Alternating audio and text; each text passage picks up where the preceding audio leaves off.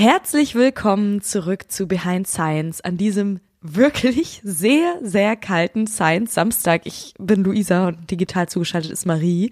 Wir sind ja nicht in derselben Stadt, aber hier in Köln ist es so kalt, aber auch sehr schönes sonniges Wetter. Also kann man schon auch genießen. Wie ist bei dir, Marie? Ja, ähnlich. Also ich kann erkennen, dass so alle, die draußen rumflitzen, irgendwie mega warm eingepackt sind. Aber ich muss sagen, hier in der Bude, ich gehe langsam rein. ja. Weil ich habe natürlich die Heizung angemacht, weil ich dachte, ist kalt. Hab mir eine lange Unterhose angezogen, weil ich dachte, ist kalt. aber jetzt ballert hier die Sonne rein und ich äh, schwitze ein bisschen. Ja. Wer hätte das gedacht? und daraus entnehme ich, dass du selber noch nicht draußen warst. Geht mir genauso. Stimmt. aber auf jeden Fall Fall ja. super schöner blauer Himmel und Sonne. Ja. Das ist es doch, was wir jetzt alle irgendwie mal brauchten.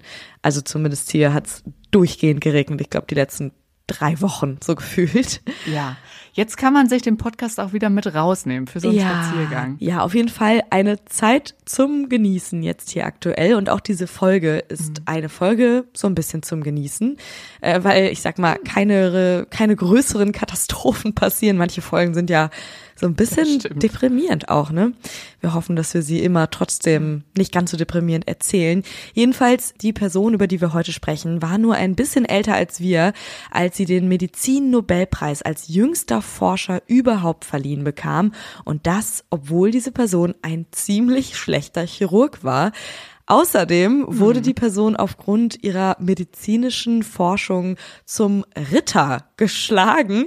Ich würde nicht meine Hand dafür ins Feuer legen, aber ich glaube, das ist der erste Ritter, über den wir sprechen dürfen. Ja, der erste von dem wir äh, genau, von dem wir wissen, dass er ein Ritter war, den wir hier vorstellen. Also Wissenschaftler, Nobelpreisträger und Ritter, was will man mehr? Alles in einer Person vereint. und seine Arbeit, das ist vielleicht das Wichtigste überhaupt. Seine wissenschaftliche Arbeit rettet bis heute vielen Menschen das Leben. Wie genau, das besprechen wir heute. Wir sprechen heute über Frederick Banting und die Isolierung von Insulin. Behind Science. Geschichten aus der Wissenschaft. Mit Marie Eickhoff und Luisa Pfeifenschneider. Ich habe am Anfang eine Zahl für dich und zwar acht Millionen. Weißt du, was es circa acht Millionen Mal in Deutschland gibt? Ja, weiß ich, weil ich das bei der Recherche jetzt natürlich Schade. auch gelesen habe. Aber ich muss sagen, dass mich die Zahl schon auch sehr krass noch ja, beschäftigt oder? seitdem. Finde ich auch. Also wir verraten euch mal, wofür sie steht. Es sind in Deutschland circa acht Millionen Menschen, die an Diabetes erkrankt mhm. sind. Ich weiß nicht, ob du Menschen kennst, die selber an ja. Diabetes erkrankt. Ja, ne? Also mhm. ich weiß, dass ich in meiner Grundschulklasse äh, war eine und ich kenne einen, der ähm, ist Bodybuilder. Das finde ich irgendwie ganz spannend, ah. weil es ist ja noch schwieriger ähm, mit dieser Erkrankung so Muskeln aufzubauen. Das finde ich total beeindruckend. Und nur noch mal zur Einordnung. Wir sprechen hier bei den acht Millionen über beide Typen von Diabetes. Also es gibt Typ 1 und Typ 2 Diabetes. Dabei ist Typ 2 deutlich häufiger vertreten, nämlich circa 90 bis 95 Prozent dieser circa acht Millionen Menschen haben Diabetes Typ 2. Also mhm. heute hat man wenige Grenzen mit dieser Erkrankung, aber das war nicht immer so. Ja, weil es ja auch viel bessere Möglichkeiten gibt, jetzt das zu messen und genau, so, ne? Ja. Also in den Alltag so einzubauen. Auf jeden Fall. Aber ein wichtiger Baustein ist ja eben auch, hängt an dieser Person, die wir heute vorstellen. Ja. Und bis vor 100 Jahren, das ist ja wirklich noch nicht lang, konnte man nichts gegen diese Erkrankung ausrichten. Also es war schon bekannt, dass es diese Art von Erkrankung gibt, die mehrere Menschen über Jahrtausende betrifft, aber man konnte nichts dagegen tun. Die einzige Therapieform gegen Diabetes war es zu hungern. Also Betroffene durften kaum etwas essen. Das finde ich auch ganz schrecklich. Und wer so behandelt wurde, magerte total schnell ab, also noch schneller als ohne Therapie in Anführungsstrichen. Der Zuckergehalt im Blut stieg immer weiter an und irgendwann fielen die Erkrankten ins Koma. Also ja, ganz mhm. schrecklich, wenn diese Erkrankung bei jemandem vorhanden war, dann konnte man eigentlich damit nicht besonders alt werden. Ja, also das Thema Essen ist natürlich ein Thema. Das mhm. kennst du vielleicht dann auch von der Person aus deiner Grundschule, dass das dann irgendwie immer auf Kindergeburtstagen so Thema war. Genau. Äh, aber Hungern als einzige Therapie ist natürlich super krass. Mhm. Und dabei war auch damals diese Krankheit eben schon eigentlich seit ein paar Jahren bekannt. Der Begriff Diabetes mellitus, der bedeutet übersetzt übrigens honigsüßer Durchfluss und schon im zweiten Jahrhundert nach Christus beschrieb der griechische Arzt Aretaios von Kappadokien die Symptome der Erkrankten. Er schrieb auf, Fleisch und Bein schmilzt in Urin zusammen. Nie hören die Kranken auf, Hahn zu lassen, sondern wie aus geöffneten Schleusen rinnt er unaufhörlich. Das Leben ist kurz, unangenehm und schmerzvoll, der Durst unstillbar und der Tod unausweichlich. Boah. Richtig, Hui, richtig ähm, heftig. Ja.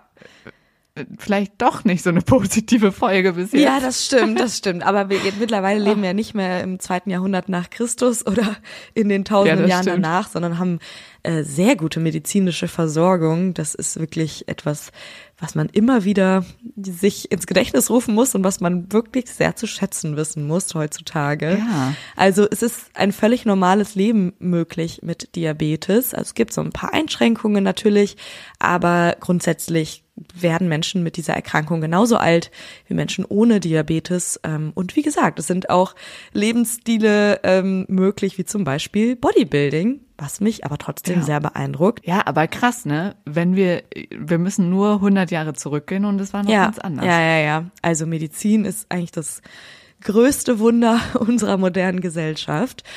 Und Ärzte haben allerdings schon früh herausgefunden, was so Symptome sind und haben die dann auch schon untersucht. Also zum Beispiel eben dieser unstillbare Durst und dass man eben dadurch auch super häufig Wasser lassen muss.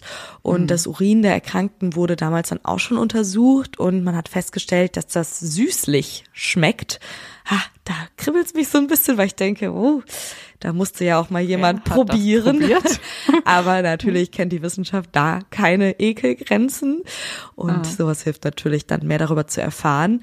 Und äh, dieser süße Geschmack gab dann eben auch der Krankheit den Namen. Was man da noch nicht wusste, auch im Blut der betroffenen Person reichert sich der Zucker eben an. Also diese Krankheit wird ja auch Zuckerkrankheit genannt und das liegt eben daran, dass sich das Blut mit Zucker anreichert und sozusagen der gesamte Körper mit diesem sehr hohen Zuckergehalt nur versorgt werden kann. Wir sprechen über alles, was da im Körper abgeht, gleich noch genauer. Aber jetzt wollen wir euch erstmal mhm. Frederick vorstellen, der sich später der Erforschung dieser Krankheit gewidmet hat. Frederick ist Kanadier, deswegen müssen wir uns auch hier die ganze Zeit Mühe geben, nicht Frederick zu sagen. ja. Frederick. Verzeiht uns, wenn wir, wenn wir mal ins deutsche mhm. Frederick abrutschen. Deutsche Frederick vor allem. ja, genau. Naja, Frederick wird 1891 geboren und ist der jüngste von fünf Kindern zu Hause. Sein Vater ist Farmer, aber wohl auch im Ministerium beschäftigt und Fred, und da geht's schon los. Und Frederick soll eigentlich in seine Fußstapfen treten. Aber insgeheim weiß er schon längst, dass er Arzt werden möchte. Und er ist halt vom Typ eher so zurückhaltend, schüchtern, verschweigt auch seinem Vater diesen Wunsch, den er schon die ganze Zeit spürt über Jahre. Und ja, er weiß, dass er nicht ins Ministerium gehen möchte, aber traut sich nicht, das zu sagen. Er beginnt sogar Theologie zu studieren, aber wechselt letztendlich dann doch zur Medizin. Ja, zum Glück hat er sich durchgesetzt mit seinem Wunsch und er hatte da definitiv auch Talent. Deswegen hat er dann eben Medizin in Toronto studiert mit einer Unterbrechung. Er meldet sich freiwillig zum Kriegsdienst im Ersten Weltkrieg und zwar als Sanitätsoffizier. Und das, obwohl er wegen seiner Brille erstmal abgelehnt wird. Also er will unbedingt in den Krieg ziehen und da äh, Teil von, von sein und versucht es immer weiter, sich sozusagen dafür zu bewerben, bis er genommen wird. 1918 wird er bei einer Schlacht dann verwundet, also allerdings nur am Arm, also sehr leicht und kehrt dann nach einiger Zeit nach Kanada zurück, wo er dann eine Orthopädiepraxis eröffnet aber weil er wenige Patienten nur bekommt, muss er sich Geld dazu verdienen, indem er als, man kann das so übersetzen, als medizinische mhm. Hilfskraft, also er gibt da auch so ein bisschen Vorlesungen und so weiter, also er arbeitet an der Uni. Und da kommt er dann dem Unileben und der Forschung auch immer näher und bildet sich auch selber weiter durch Bücher, er liest Artikel und so weiter. Also gut, dass er da sozusagen nicht nur ähm, einem Job nachgekommen ist, sondern sich breit aufgestellt ja. hat. Gut für uns alle, kann man sogar sagen, denn an dieser Uni entdeckt er jetzt so sein Thema. Ein Arzt aus Minneapolis, mhm. der hatte schon herausgefunden, dass man sich die Bauchspeicheldrüse bei Diabetespatientinnen genauer anschauen sollte. Es wird zu der Zeit vermutet, dass ein fehlendes Protein aus der Bauchspeicheldrüse dafür sorgt, dass der Körper überzuckert. Und dieses Protein, das hat auch schon einen Namen, das wird Insulin genannt. Bisher ist es aber noch nicht gelungen, es zu isolieren. Und dem Thema widmete sich jetzt unser Frederick. Und es gibt einen Endokrinologen, John McLeod, der überlässt Frederick sein Labor, weil er Urlaub macht. Und so beginnt für Frederick jetzt seine wichtige Forschung und auch schon direkt in einem Labor. Ja, genau. Also da hatte er sozusagen so einen kleinen Glücksgriff durch dieses Labor, was ja. ihm zur Verfügung gestellt wurde. John McLeod hat am, also hat im weiteren Verlauf, kommen wir noch zu, auch so ein bisschen daran mitgewirkt, aber die Begegnung war auch so ein bisschen schwierig ja, dann am Ende. Aber, aber Grund, grundsätzlich so dieses Ding mit den Urlaubsvertretungen, ne? Das scheint sich manchmal zu lohnen. Also hier, wir hatten das ja bei Mildred Scheel in der letzten Folge auch. Die hat irgendwie bei einer Urlaubsvertretung ihren Mann kennengelernt und ja. Also Leute, vielleicht ist das euer ja. Goldtopf. vielleicht werdet ihr da euer Glück finden oder eure genau. Bestimmung. Probiert's mal aus. Und eine weitere, äh, ja, ein weiterer Part, der in der Forschung irgendwie sehr wichtig ist, sind gute und starke Laborpartnerschaften. Ne? Äh, bei Marie Curie haben wir darüber gesprochen, bei Lise Meitner, ähm, war das mit Otto Hahn, ja. ne? ihrem Hähnchen so. Also das ist ganz wichtig, eine starke Laborpartnerschaft zu haben und kann Forschungsprojekte wirklich entscheidend voranbringen. Und auch Frederick Banting hatte so eine. Und zwar hat er mit dem Studenten Charles Best zusammengearbeitet. Die beiden waren als Laborpartner unzertrennlich. Mhm.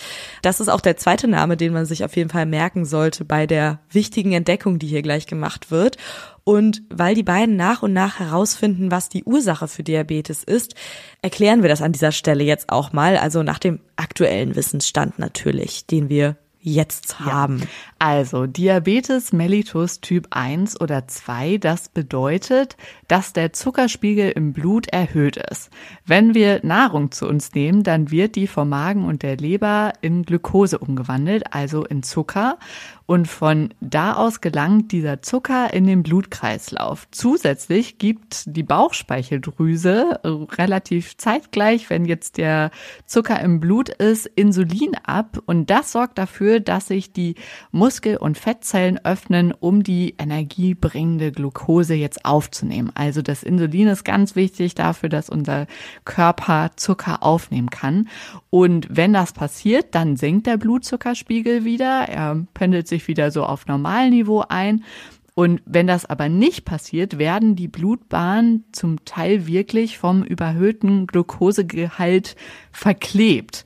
So könnte man das vielleicht nennen. Mhm. Der Zuckerspiegel, der steigt an und die Organe, die leiden sehr darunter, denn der Zucker im Blut ist zwar hoch, aber in den Organen, da wo der Zucker eigentlich hin soll, da fehlt es dann an Energie. Genau. Und man kann sich das wirklich so vorstellen, dass das Ganze halt wirklich so dickflüssig, also das Blut dickflüssiger mhm. wird durch eben diesen zu hohen Zuckergehalt, der da dauerhaft drin mitfließt. Ähm, das ist zum Beispiel ja auch dann der Grund, dass ähm, Diabetes-PatientInnen, wenn das halt zu spät erst behandelt wird, dass denen teilweise ja, Fuß abgenommen stimmt. werden muss, weil einfach bestimmte Bereiche im Körper nicht mehr so gut mit Sauerstoff und ähm, ja anderen wichtigen Stoffen mhm. versorgt werden können. Und das ist eben ein super großes Problem, was man damals, als das Ganze so ein Gesamtbild ergibt, noch nicht behandeln kann. Aber das ist natürlich so der erste Schritt, den man braucht, um dagegen vorzugehen und eine Medikation zu finden.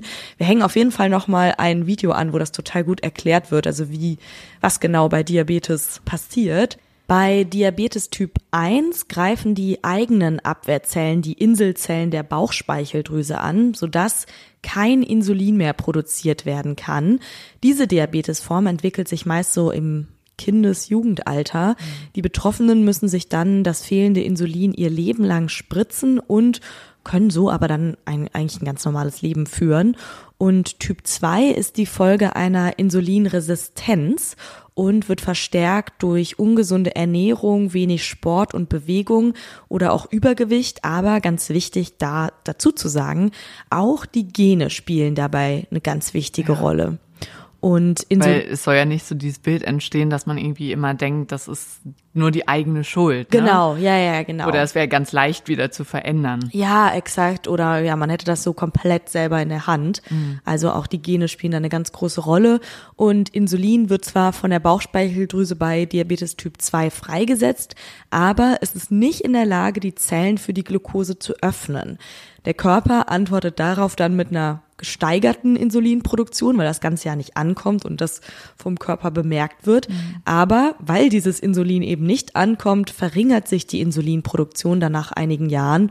Und wenn die Betroffenen dann ihren Lebensstil nicht ändern, kann sich aus Diabetes Typ 2 eine Diabetes Typ 1 entwickeln, muss aber nicht. Also ähm, das Ganze ist noch so ein bisschen komplexer. Also da äh, muss man dann sehr individuell schauen, ähm, ob es bei dem Diabetes Typ 2 bleibt und welche Behandlungsmethode da dann ähm, notwendig ist. Ja. Also das als kleiner mhm. Überblick, wie diese Krankheit überhaupt entsteht oder ja, was genau da im Körper passiert. Aber man kann sich das mit einem Video ganz gut auch nochmal äh, ja, angucken. wahrscheinlich ist das, was äh, die Kinder auf den Kindergeburtstagen dann hatten, eher Diabetes Typ 1, mhm. weil man das eben schon meistens sehr früh erkennt.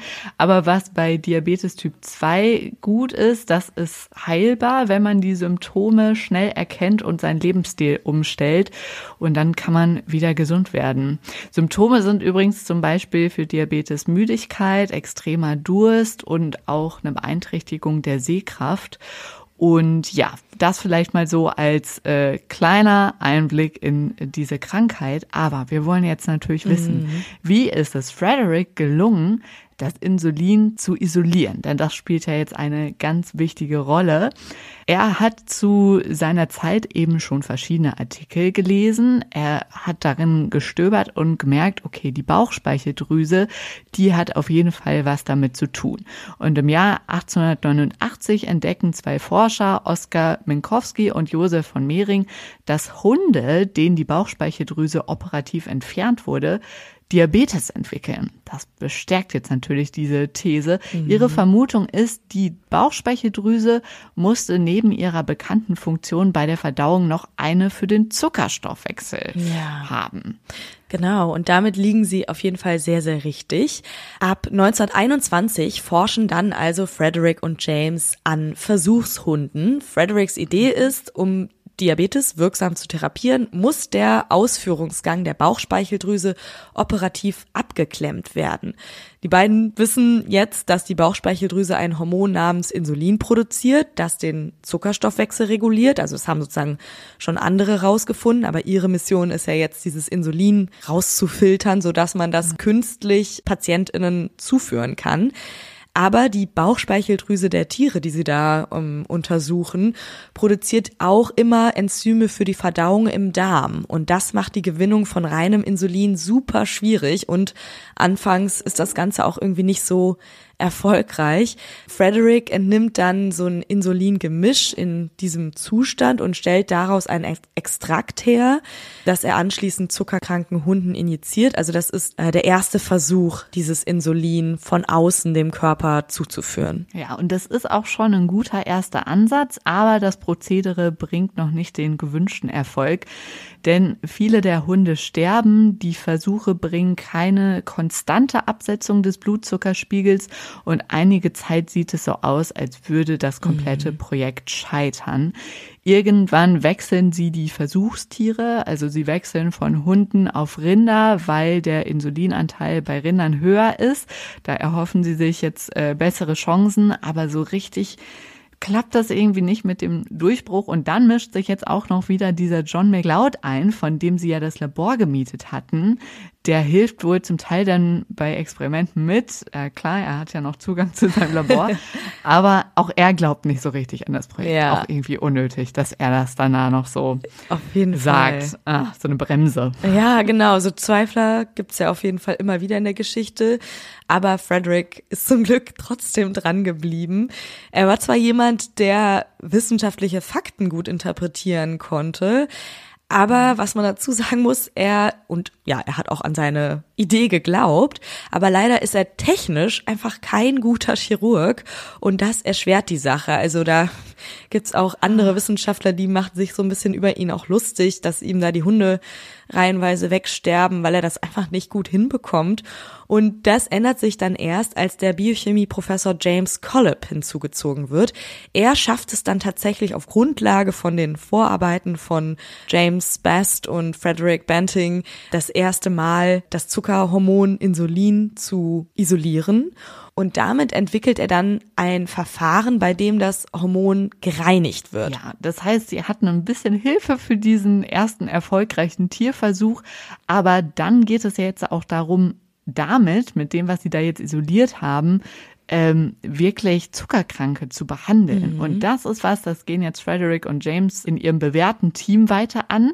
Sie verabreichen das Insulin einem 14-jährigen Jungen, dem 14-jährigen Leonard Thompson, der schon auf 30 Kilo Körpergewicht abgemagert ist. Also dem geht's schon richtig schlecht. Mhm. Und tatsächlich hilft ihm dieses isolierte Insulin jetzt aber, um 14 weitere Jahre zu leben. Also ein absoluter Erfolg. In nur wenigen Monaten gelingt es da den beiden reines Insulin herzustellen und die Therapie so krass zu verbessern. Ja, und das Krasse ist, also auch wenn es jetzt gerade so klang, als wären die ständig gescheitert, das hat nicht mal ein Jahr gedauert, bis sozusagen von ja. den ersten Versuchen äh, reines Insulin vorlag und dann auch der erste erfolgreiche Versuch damit durchgeführt werden konnte an einem Menschen. Also ja. das ist Wahnsinn. Und sie sind ja auch nicht gescheitert, weil die Idee schlecht war, sondern mhm. weil sie einfach irgendwie nicht gut genug ausgebildet waren ja. für diesen einen Arbeitsschritt. Und dann ist es ja auch voll legitim und gut, wenn man sagt, okay, irgendwie, wir glauben auch an unsere Idee, aber wir zwei sind, können das gerade nicht. Ja. Wir holen uns dafür jetzt kurz Hilfe dazu. Auf jeden Fall. So eine Zusammenarbeit sollte es ja häufiger geben.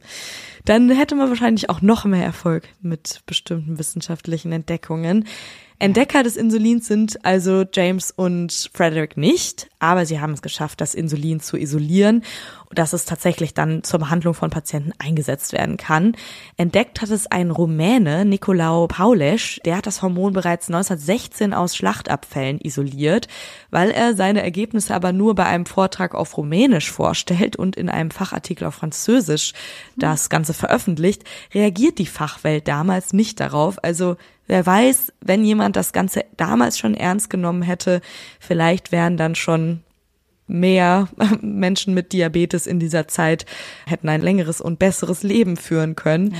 Aber leider war das damals eben noch gar kein Thema und dann musste Frederick kommen, um das Ganze dann durchzusetzen. Es ist allerdings unbekannt, wie rein und wie gut dieser Nikolaus Paulesch das Ganze reinigen konnte. Also man weiß jetzt nicht, ob, das, das, damit schon war, ne? geklappt hätte, genau. Ja. ja. Und die Idee einer Behandlung hat er eben dann auch nicht weiter verfolgt.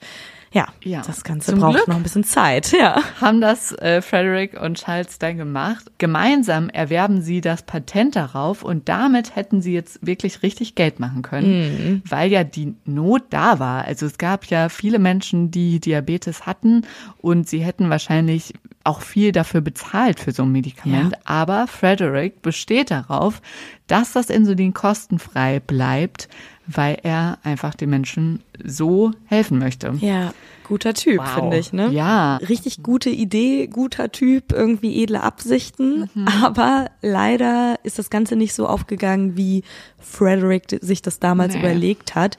Uns hat Lizzie geschrieben, die den Instagram-Kanal Insulin and More betreibt. Und da könnt ihr schon rauslesen, dass sie sehr im Thema ist. Und sie hat uns geschrieben, dass der Traum von Frederick äh, Insulin für alle zur Verfügung zu stellen, nicht so ganz geklappt hat. Sie hat geschrieben, wir hier in Deutschland haben Glück und die Kosten werden, bis auf die Rezeptgebühren, von der Krankenkasse übernommen. Viele Menschen sterben aber leider immer noch, weil sie in ihrem Land nicht mit Insulin versorgt werden können, sowohl in armen Ländern, aber durchaus auch in reichen Ländern wie den USA.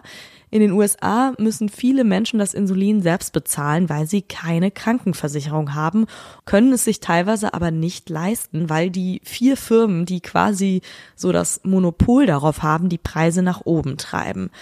Und dann schreibt sie noch, mich macht es so wütend, weil ja Banting so eine edle Absicht hatte. Oh ja. Also ja, er hat sich das irgendwie anders gedacht. Das aber am hätte Ende, ihn sicher auch sehr wütend gemacht. das glaube ja. ich auch auf jeden Fall. Und das Oh. ist so schrecklich, weil das ist ja wirklich sowas, was sehr einfach Menschen das Leben retten kann, dass nicht Ja. mal das zur Verfügung steht, Ja. beziehungsweise Systeme sozusagen so ausgerichtet sind, ja, dass Menschen sich das nicht leisten können. Also richtig, richtig Und krass. eigentlich hatte er versucht vorzusorgen, ne? Ja, genau. Er hat zum Beispiel auch vorgesorgt, indem er an die Übertragung der Rechte eine Forderung geknüpft hat. An der Hochschule, wo er damals gearbeitet hat, sollte künftig ein Insulinkomitee die Produktion des Stoffes unter standardisierten Bedingungen überwachen. Da ist er gerade mal 32 Jahre alt, als er das macht und er bekommt bald darauf als jüngster Mensch überhaupt den Nobelpreis für Physiologie oder Medizin verliehen. Wahnsinn. Und das äh, noch mit so einer tollen und äh, guten Absicht. Allerdings ist er damals richtig sauer, als er da die Benachrichtigung bekommt, dass er den Nobelpreis bekommen soll, weil er die Auszeichnung zusammen mit John McLeod verliehen bekommt Ist unglaublich. der ja von Anfang an skeptisch war bei dem Projekt und auch gar nicht so aktiv mitgeholfen Nee. hat. Oh. Ehrlich gesagt, so, so eine richtige Erklärung dafür habe ich nicht gefunden, warum dieser John McLeod da jetzt noch mit drauf stand. Also es ist eine ganz kuriose Geschichte. Vielleicht dachten die, das ist der Partner, weil die irgendwie beide auf dem Labor Ja. waren, keine Ahnung. Also er war jetzt auch nicht gar nicht äh, da irgendwie engagiert, aber trotzdem gab es ja andere, dieser auch James Collip, Frederick Best und so weiter. Also falls da jemand James mehr Best, weiß. das waren alles James, die es Ah, hätten, äh, das habe ich gesagt, können. Frederick. Ja, aber die waren ja quasi auch wirklich eins, James und Frederick. Ja. Also, das wäre ein richtig gutes Team gewesen, was man hätte auszeichnen können. Genau, ja. Und tatsächlich ist es auch so, Frederick findet das so ungerecht, dass Mhm. er was von seinem Preisgeld an James Best abgibt, weil er einfach sagt, das ist in meinen Augen hier der rechtfertige, rechtmäßige Anwärter auf so eine Auszeichnung, aber doch Ja. nicht hier der, wie hieß er, John. John James, aber auch kompliziert. er gibt sogar wirklich 50 Prozent ab. Also ähm, er sagt, wir haben das hier zu gleichen Teilen gemacht. Großzügiger, großzügiger Mensch. Ne? Auf jeden Fall. Also da hat er sich nichts drauf eingebildet, auf Geld und Auszeichnungen. Also irgendwie schon ein paar Ungereimtheiten beim Nobelpreis, finde ich. Jetzt auch nicht das erste Mal, ne? Nee. Also wie gesagt, wenn jemand da mehr weiß, äh, meldet euch sehr gerne. Das habe ich noch nicht so ganz begriffen. Jedenfalls merkt man da wieder, dass Frederick Banting wohl tatsächlich irgendwie nur für die Sache gekämpft hat und nicht für Fame und Geld, zumindest das, was sich hier jetzt so rauslesen lässt. Eine traurige Tatsache gibt es da noch bei dem ganzen Jubel, der sicherlich da um seine äh, Entdeckung stattgefunden hat. Und zwar ein alter Schulfreund von Frederick soll wohl ein Jahr, bevor er diesen Durchbruch hatte, an Diabetes gestorben sein. Also er konnte nicht mehr mit diesem Medikament behandelt werden. Und ähm, das finde ich irgendwie, ja, ein besonders schicksalhaftes Ja. Ereignis. Ähm, aber, Aber es es konnte auch ein gutes. Genau, ja. Es konnte sogar eine nahe Verwandte von Frederick ähm, mit diesem Insulin behandelt werden. Und das ist auf jeden Fall, finde ich, sehr tröstlich. Und natürlich tausende Menschen bis, Genau. bis heute, ne? Die Verwandte war nur eine mit der ersten. Ja. Das war dann wieder schön. Aber Ja. genau, es kann bis heute tausenden Menschen jeden Tag das Leben retten. 1934 schlägt übrigens dann, jetzt kommt endlich der, Der Ritterschlag. Punkt mit dem Ritter, wird dann Frederick zum Ritter geschlagen vom britischen König George V. Und an der University of Toronto wird ein eigenständiges neues Institut gegründet, das sich der weiteren Erforschung von Diabetes und der Insulinherstellung widmet. Also seiner Forschung wird weiter nachgegangen und dieses Institut heißt Banting Best Institut. Da Ja, kommen beide vor. Das Immerhin, schön. ja. ja, und dann geht's leider ein bisschen tragisch weiter. Du hast gesagt, es wird eine Folge, ja, die nicht tut so mir leid. Das Leben ist Ah. leider, ist, ist leider ein Auf und Ab. Ähm, Frederick Banting meldet sich dann noch zum zweiten Mal zum freiwillig zum Kriegsdienst. Ist ja dann der zweite Weltkrieg ausgebrochen. Und im Februar 1941 stürzt er mit einem Bombenflugzeug über dem Nordatlantik ab. Er überlebt zunächst schwer verletzt, stirbt aber einen Tag später im Alter von nur 59 Jahren in Neufundland. Also ja, sein Eifer da bei dem Krieg dabei zu sein, hat ihm dann am Ende das Leben gekostet. Das finde ich sehr tragisch. Aber er hat so gut vorgearbeitet, dass er Mhm. was hinterlassen hat, was vielen Menschen noch immer das Leben heute Ja. rettet. Und wir können euch noch was verraten. Noch ein positiver Ausblick am Ende dieser Folge.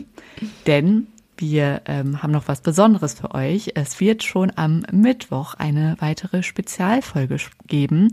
Wir sprechen mit Freddy Schürheck. Vielleicht kennt ihr die, wenn ihr eins Live-Hörer, Hörerin seid.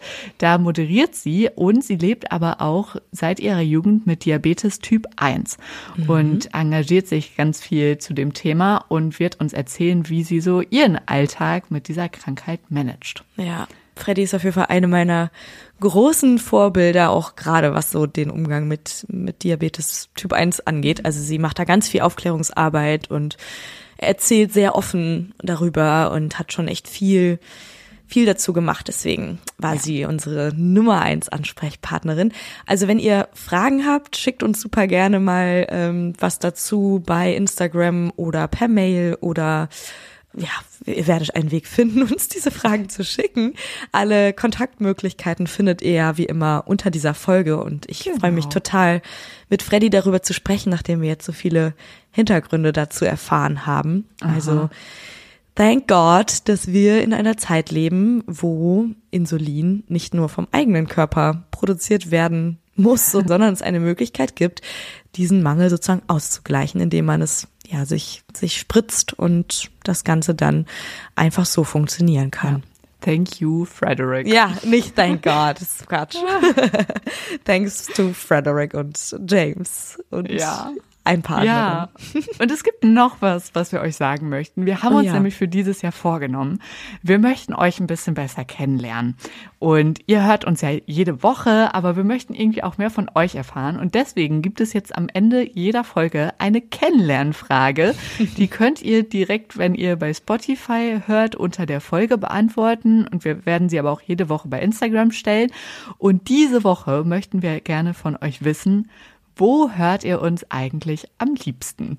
Ja, hört ihr uns beim Joggen oder beim Duschen oder beim Aufräumen oder beim Arbeiten. Erzählt uns super gerne davon, ob ihr das macht und warum dort am allerliebsten. Da sind wir sehr gespannt. Sport ist auch bestimmt sehr beliebt. Ich Ja. bin ganz gespannt. Natürlich gibt's nächste Woche auch wieder ganz normal eine neue Folge wie Heinz Heinz, aber wie gesagt, wir hören uns am Mittwoch schon wieder. Wir hoffen, ihr seid da am Start. Bis dahin, macht's euch schön und tschüss. Tschüss!